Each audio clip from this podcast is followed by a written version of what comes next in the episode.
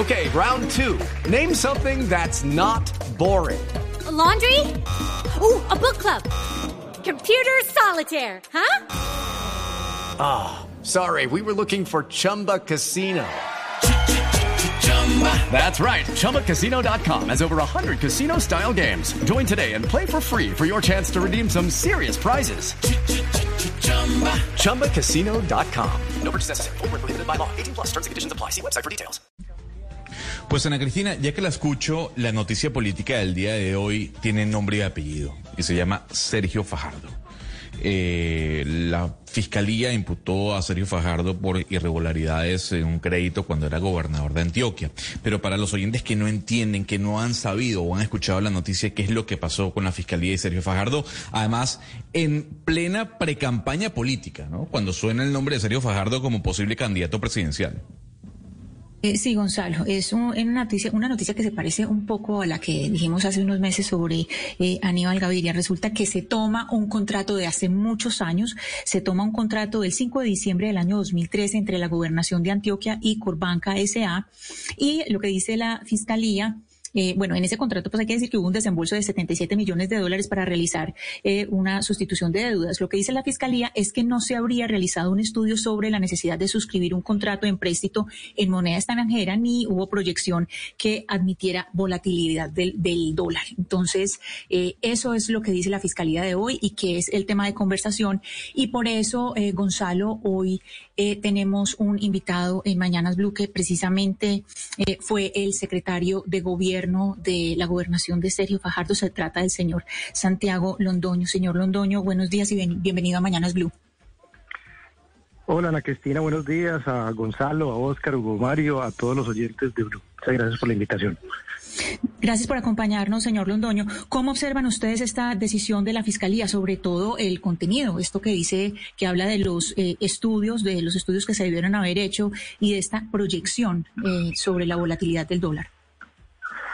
Pues Ana Cristina, yo, yo me, levanté hoy con eh, más o menos 15 llamadas perdidas de, periodistas y lo primero que pensé desafortunadamente es aquí debe haber pasado algo con, con, con Fajardo, porque hace cuatro años, precisamente en esta misma etapa, el Contralor de Antioquia, nos eh, embargó a Fajardo y a mí por unos supuestos problemas contractuales en plena campaña política. Ese contralor hoy está subyúdice, está destituido por la eh, por la procuraduría, perdón. Entonces, desafortunadamente uno se monta en, en, estos cuentos eh, en campaña y con estas instituciones con una cantidad de dudas que le hacen mucho daño pues a la democracia. El punto de lo que pues salió hoy en el comunicado de la Fiscalía es que ustedes lo decían, en el 2013 se contrató una sustitución de deuda, que es algo normal que se hace en administraciones públicas, con un banco, em, y se hizo con la tasa de cambio de ese momento, que era 1.900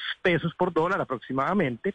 Y lo que está diciendo la Fiscalía es que entonces se debió haber preveído que o, que se tenía que tener, digamos, la claridad de que el, dólar iba a montarse por encima de 3.000, que fue lo que sucedió contra todos los pronósticos, contra todos los análisis del Banco de la República, de diferentes analistas, y en este preciso momento entonces imputa unos delitos, además de, manera sorprendente, de em, peculado a favor de terceros, pero entonces no incluyen a Corbanca, que es el tercero supuesto que se enriqueció por la decisión del exgobernador Fajardo, no hace parte del proceso. Entonces, pues es sorprendente eh, ese, pues bajo todas luces, eh, desde, desde el análisis del derecho penal y desde los analistas de los mercados cambiarios, es una decisión que es realmente compleja porque envía un mensaje pues a los administradores públicos que todos de alguna manera pues los de las grandes ciudades, los de los departamentos y obviamente el Estado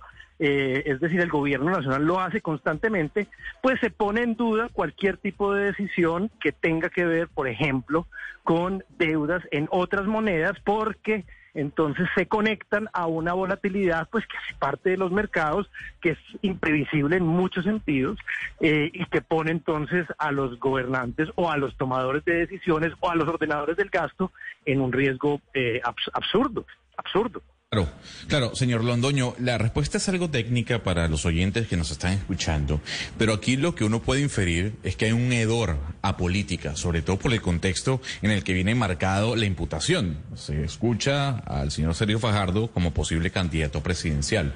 La pregunta es sencilla, ¿usted cree que esta imputación de la Fiscalía es un tema político? Pues a mí me, me, me, me, deja muchas dudas el tiempo, el tiempo, Gonzalo, en que se da precisamente, están saliendo encuestas en donde el exgobernador Fajardo está de primero, de segundo en, en las mismas, está haciendo campaña como lo ha hecho, digamos, en los últimos años. Y en un tema, además, sí, usted lo dice, es complejo, pero para explicárselo a la gente que lo entienda, a el exgobernador Fajardo lo están acusando por haber, por no haber preveído cómo se iba a mover el dólar con respecto al peso cosa que no hace ni el Banco de la República ni los analistas, digamos, más encopetados, precisamente porque es una variable tremendamente compleja, volátil, que no puede una persona, digamos, no le puede exigir a una persona, mucho menos eh, para acusarlo penalmente, penalmente, que supiera de antemano cuál iba a ser eh, la relación entre el peso y el dólar. Ese es el punto y realmente dejan muchas dudas, muchas dudas por el momento en que se da, por la complejidad del tema y pues por lo que significa para una persona además que le estén, le estén digamos, acusando de un peculado, es decir, de haberse apropiado a favor de terceros de 77 millones de dólares, más de 77 millones de dólares. Doctor Londoño, pero yo quiero que nos regresemos a ese diciembre del 2013 en el que, bueno, se contrae este crédito. A mí, a mí lo que me cuentan con personas eh, que trabajaron con usted en la gobernación es que era importante este crédito, doctor Londoño, de 77 millones de dólares porque era necesario para llevar a cabo el plan de desarrollo. Cuéntenos cuál era el, era el contexto en el que ustedes pues decidieron tomar ese crédito y si era tan importante tomarlo para seguir adelante la ejecución pues de todo el programa del exgobernador Fajardo. Sin duda, digamos que eh, yo pues digamos eh, no hacía parte directamente de ese proceso, porque mi condición de secretario de gobierno, digamos, no tenía esas competencias, pero conozco porque es, digamos, normal en el, en el, en el trajinar de la administración pública. Eh, este era un crédito que ya existía, es muy importante que la gente sepa, no fue que se tomó un nuevo crédito, el crédito ya existía, venía además sustentado en, como lo dices tú, el cumplimiento del plan de desarrollo del departamento. Cuando estos que créditos se aprueban, no lo hace el gobernador. Es decir, son muchos, muchas las instancias, es decir, los comités, los consejos eh, y los diferentes funcionarios que hacen parte de estos procesos, todo obviamente queda debidamente documentado. Las decisiones se toman a partir de la información macroeconómica que se tiene en el momento, de la información del Banco de la República, de los diferentes bancos privados, de los analistas. Entonces, lo que se hizo en ese diciembre fue pasar una sustitución de un crédito existente a moneda extranjera porque las condiciones que se hacía, se revisaban en ese momento, decían que era un mejor eh, negocio y era un, negocio más, más eh, estable y tranquilo para la gobernación de sustituir la deuda en ese momento. Entonces, para que la gente lo entienda, este es un proceso que es colegiado, en donde eh, hacen parte diferentes funcionarios de las secretarías de Hacienda, de control interno, en donde tiene que haber análisis macroeconómicos previos, no es un capricho del gobernante, no se toma de un momento a otro, y como lo dices tú, repito, el crédito tenía un objetivo fundamental y era el desarrollo del plan de, el plan de desarrollo del departamento de Antioquia. Sí. Doctor Londoño, permítame eh, eh, insistir un poco en la pregunta que le planteaba Gonzalo y esa hacer la lectura política electoral de la decisión que tomó la Fiscalía en estas circunstancias y en este momento. Mm, varios eh, políticos han coincidido en que efectivamente de lo que se trata es de una persecución política contra uno de los candidatos que está entre los favoritos de las encuestas.